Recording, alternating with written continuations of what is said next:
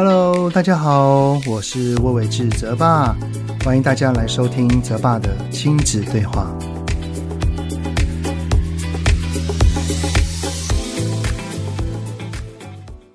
Hello，你们好，欢迎收听泽爸的亲子对话，我是亲职教育讲师魏玮志泽爸。上个礼拜呢，有一场的讲座哈，在演讲完之后呢，有两个好棒好棒的惊喜跟回馈哦。首先呢，是一对夫妻，他们老早呢就把我的书拿出来，然后在等我演讲完后哈，要找签名。因为坐得很前面哈，所以我就看到了我的书，然后我演讲完后就主动上前。老婆呢，就指着他一旁很帅气的男士说：“泽爸，我老公哦，他平时是不太听亲子讲座的耶，但是他看了你的书之后，表示一定要来听一下。哎呀，这个听到真的是太开心了，因为我当时会想要那个写文章演讲。”就是希望爸爸们能够参与育儿，是我的初衷之一。那透过这几年的观察，哈，爸爸的参与度的确是有比以往增加不少。所以啊，这这都是对于家庭跟孩子是一件很棒很棒的事情。所以，爸爸们。我们要一起加油哦！啊，那另外一位呢，也是妈妈，她同样拿着我的书来签名时，不过呢，她所说的话真的让我超级超级感动的耶。她说：“泽爸，我的儿子很喜欢你，然后他知道你要来，很开心，但是因为要留夜自习哦，那听起来应该是国九哈，所以呢没有办法到，然后呢嘱咐我一定要来听。”而且我儿子呢，除了有看你的书之外，还主动的把你的 podcast 全部都听完一遍了。哇哦，哎，一个国中生，然后愿意看亲子教养书，然后把我的 podcast 都听完，这这怎能不让人感动呢？对不对？因为每一次哈，在录制 podcast 的时候哈，都是我自己录完、剪辑、上传，根本不知道有谁听了，或者是听了之后大家的想法是什么。所以啊，听了这样子的回馈哈，我的内心好温暖、好感动哦。好，那么我想要特地跟这位国九的孩子说说话哈。红利，你好啊，我是泽爸，很谢谢你喜欢我。也很开心你对我的支持哦。上一次好可惜哦，到你的学校却没能见到面。不过呢，我知道你正在努力的要面对明年五月的会考。这一段路啊，是真的很辛苦哦，也很不容易。但是呢，我相信你一定可以的，加油！有任何的开心或不开心，遇到了挫折，有难过，有失落。都可以跟妈妈说哦，在这个阶段，对现在而言当然是重要的。但是无论如何，你依然是很棒的哦。那再次跟红丽说，谢谢你对我的喜欢跟支持哦。好，那再讲回到这一集的内容哈，也是跟学校有些关系啦。不过呢，不是考试，而是跟老师有关。有位叫做佑成，就是 Y U N，然后 C H E N 的听友呢，在 Apple Podcast 上面留言写到说：“泽爸你好，感谢你制作这个节目，让我受益良多。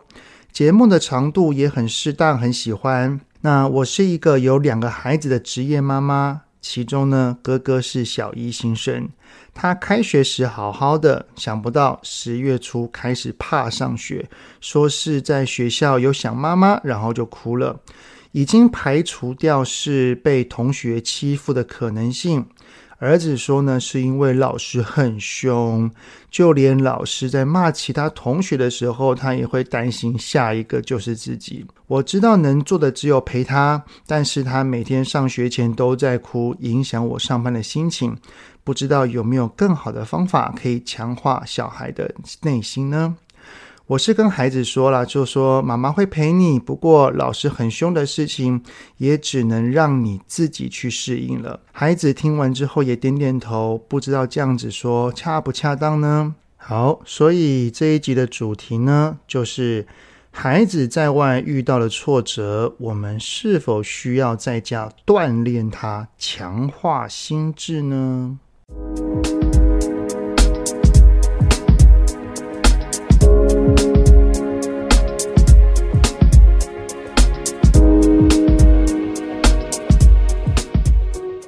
曾经哦，有位爸爸来问我，他说：“泽爸，你刚刚演讲讲得很有道理，就是要我们好好的跟孩子说话。只是呢，如果家里的人都是这样对他，不就是把孩子养成一个温室的花朵吗？外面的人哈，才不会像爸妈一样这样子对孩子这么的温和有耐心嘞。如果孩子到了外面遇到了挫折，会不会就此一蹶不振啊？所以呢，我们在家里需不需要让孩子先锻炼一下，来强化他的心呢？好，上述这段话，不知道你们听了认不认同啊？如果希望孩子在外面是能够坚强，我们是否需要在家里先设下一连串的苦难跟磨练？来训练跟锻炼他的心智呢？其实有一句话，我想要先跟你们分享哈，就是这个世界已经有太多的困难了，爸爸妈妈实在没有必要再多创困难给孩子。这一句话呢，我们可以先来聊一聊哈，一个很重要的心理实验，叫做恒河猴实验。这个实验是这样哈。美国有位心理学教授，好像叫哈洛，他让幼猴呢离开妈妈，关到一个笼子里面去，而在笼子里呢摆上了两只用铁丝做成的铁猴子妈妈。这两只铁猴子的差异呢，在于一个铁妈妈呢有提供奶水，然后但是身体哈都是铁丝，而另外一位铁妈妈呢，则是全身都布满着。柔软的绒布，然后还有一个微笑的笑脸，不过没有奶水。这个实验的目的呢，是想要测试在幼儿的成长过程里，是喂养很重要呢，也就是有奶便是娘，还是幼儿最需要的其实不是食物，而是来自于照顾者的温暖对待，来让他的内心是温暖的。结果呢，幼猴呢，只有在肚子饿的时候才会去找那个奶水的铁妈妈那边喝一喝，喝一喝，喝饱了之后呢，其余时间都全部依偎在全身绒布、有笑脸的铁妈妈身上。好，当然啦，那个哈洛教授后来还做了更多更多的加强实验哈，我这边就不多加赘述了。而这个实验证明的呢，就是。相对于奶水，柔软的抚触带给幼猴的安慰，其实是更加重要的。好，那我们把这个实验哈延续到我们人类的身上的意思呢，就是说，身为爸妈的我们，不是让孩子有饭吃、有衣服穿、有地方住，就是尽了责任了。爸妈对于孩子而言，除了基本的生理需求之外，更重要的是提供给他内在的安全感，给他心理需求。所谓的安全感呢，就是让孩子感觉到只要有我们在，都是安心的，是安全的，不会焦虑，更加不会担心或害怕的。只要让孩子的内在有着强大的安全感，他跟我们哈，就是孩子跟爸妈的依附关系也会因此而建立起来。只要依附关系是安全的，那对于他的将来人格与他人互动，还有面对外在的挫折，都会有着非常非常重要的根基哦。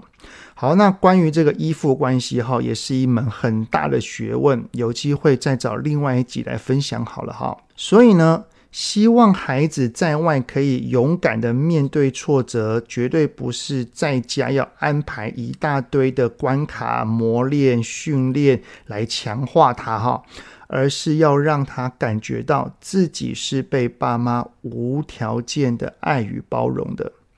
好，那什么叫做无条件的爱与包容呢？也就是哈，在孩子十八岁那个成为成人之前，生活在爸爸妈妈所建构的安全堡垒里面，他可以充分的感受到，无论他发生任何事，好的事、坏的事，那个爸妈认同不认同的事情，他都是被爱的、被接纳的。好，举个例来说哈，一个孩子考得好。那就会被爸妈称赞有奖品，考得不好，然后就被爸妈骂、被罚站，然后还要罚抄好几 N 遍啊！这样子的对待，其实就叫做有条件的爱，因为这样的行为仿佛就是在告诉孩子说：哈，唯有你的成绩好，才是一个值得被爱、很棒的孩子；相反，就是一个很糟糕、很不好、不值得被爱的孩子。于是呢，在这个有条件被爱的环境当中所长大的人呢，会习惯的把自己的外在行为表现，去跟我是否是一个有价值的人画成等号。于是呢，只要是没有表现得好，像是成绩不好，再会闯祸，然后被老师责备，哎呀，我就是一个很糟糕的人，就会缺乏认同，没有价值。然后呢，在这样的人眼中，哈，往往只会有零到一百的极端，也就是不是成功就是失败，有办到就是成功，没办到，不管我做了多少努力都是失败，不会有中间值，哈。长大了之后呢，成为了爸妈，也很容易用相同的价值观来看待自己的孩子。相反，哈。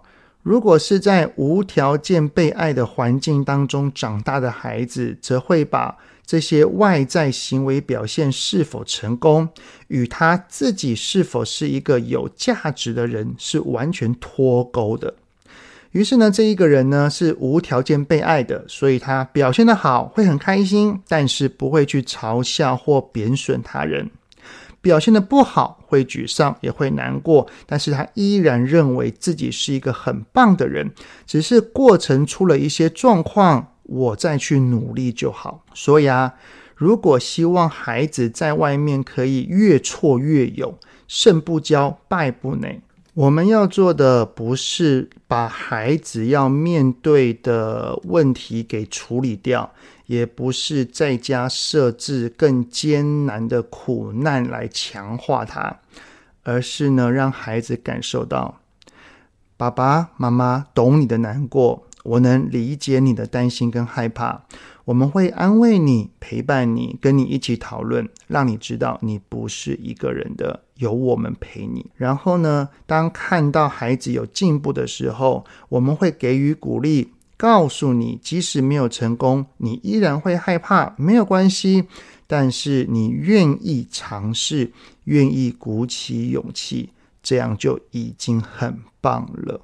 回到这位听友所提问的哈，孩子在学校遇到了挫折，而这个挫折的源头呢，是来自于对老师的担心与害怕。当然了，我们还是要先观察，保持与孩子有着良好的聊天习惯，知道孩子的行为是否有涉及到真的很不当的对待。不过，我相信绝大部分的老师都会知道分寸跟尺度的。只是如果有小部分的老师真的对孩子有着生理上或心理上的伤害，有必要的话，爸爸妈妈还是要介入哦。好，那如果透过我们的聊天跟观察，可能还也还好。的确呢，这是孩子要。自己学习面对的事情。那看了这位听友的描述呢，孩子的个性是比较敏感、比较敏锐，也比较谨慎的哈，所以呢，才会看到别人被骂，就已经担心自己也有可能被骂，然后呢，脑中小剧场越演越多，越来越扩散，散到都不想去学校了。那这样的性格的孩子哈，可能情绪会多了点，不过相信他应该是一个很贴心、很体贴、善于观察、善解人意的孩子哦。那如同前面所说的哈。这是他要去学习面对的事情，因为他本身就已经很敏感、很敏锐了啊，所以我们不用告诉他说：“这不用害怕啦，没什么好担心的，你就做好自己的本分，就不会被骂啦”之类的话。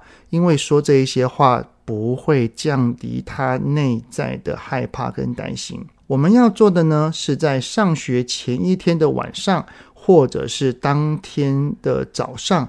给予适度的关心，问孩子说：“你现在有些担心吗？想到要到学校去会害怕吗？等一下你要进到教室里了，你会紧张吗？”如果孩子点点头，说一声“会”的话，我们只需要回应他说：“嗯，妈妈知道你一定很担心的吼。”“是啊，我明白你的紧张跟害怕。”然后就给他一个大大的拥抱就好了。这位听友最后呢，有说他跟孩子说的那一段话，嗯，觉得怎么样？我觉得很不错啊。如果是我的话啦，可能还会再多加那么一些些。我可能就会说：“孩子啊，你还是有些担心，对不对？”嗯，爸爸明白。你看到同学被骂的样子，你不希望跟他一样，是吗？孩子啊，不管你今天是否有被骂，爸爸都会陪着你的。而且啊，你在这么担心的情况底下，还是愿意鼓起勇气来上学，爸爸真的觉得你好棒哦！你是我最棒的孩子。那如果今天真的不小心被骂了，你回来就跟爸爸说，跟我说你的难过、你的沮丧，有任何不好的心情，我都会听你说的，好不好？无论如何啊。爸爸都会陪着你一起面对的哦，也就是透过这一些的对话，让孩子知道我们会陪着他，给他温暖，看到他心中的勇气。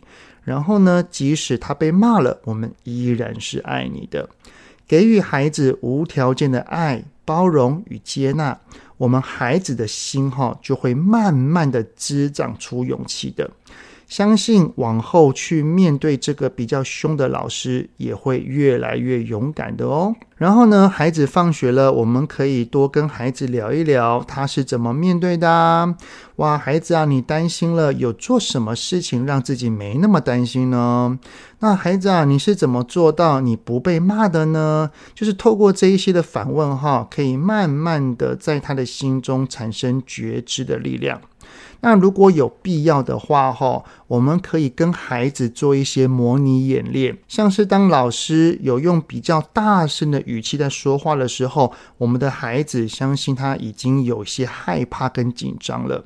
那我们可以在家里面小小的练习就好了，就是我们来当老师，然后他来他来当自己，就是当老师的表情有一点凶的时候，我们可以怎么表达，让老师知道我们想要说的东西。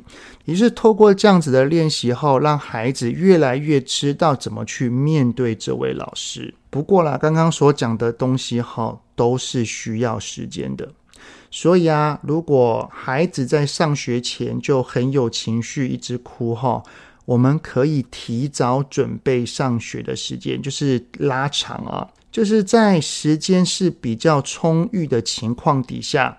我们呢，比较不会有上班迟到的压力，也就可以好好的来应对孩子的心情了。不然很紧张会迟到，然后我们的内心就会焦躁，就会着急，很容易有情绪哈，对不对？而这位妈妈呢，也有说啊，因为孩子的哭也影响到她上班的心情了。那这一块呢，可能要自己来想点办法来应对内在的情绪了。欢迎聆听泽爸的亲子对话第七十四集。我们要如何关爱自己的内在感受哦？这一集的内容，我相信听了比较可以去知道如何处理自己的内在状态。好，那节目就先到这边，很谢谢你们的聆听。有任何想听的内容，都欢迎在 Apple Podcast 底下先五星按个赞，然后呢再留言告诉我哦。泽爸的亲子对话，我们下次再见喽，拜拜。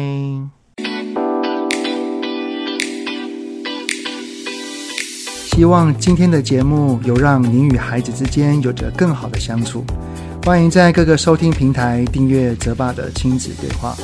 如果是用 Apple Podcast，请以五星按赞给予肯定，也欢迎留言，我们一起讨论哦。如果有想要听什么亲子的议题，请欢迎告诉我。愿天下家庭的亲子关系能够更好。泽爸的亲子对话，我们下次见。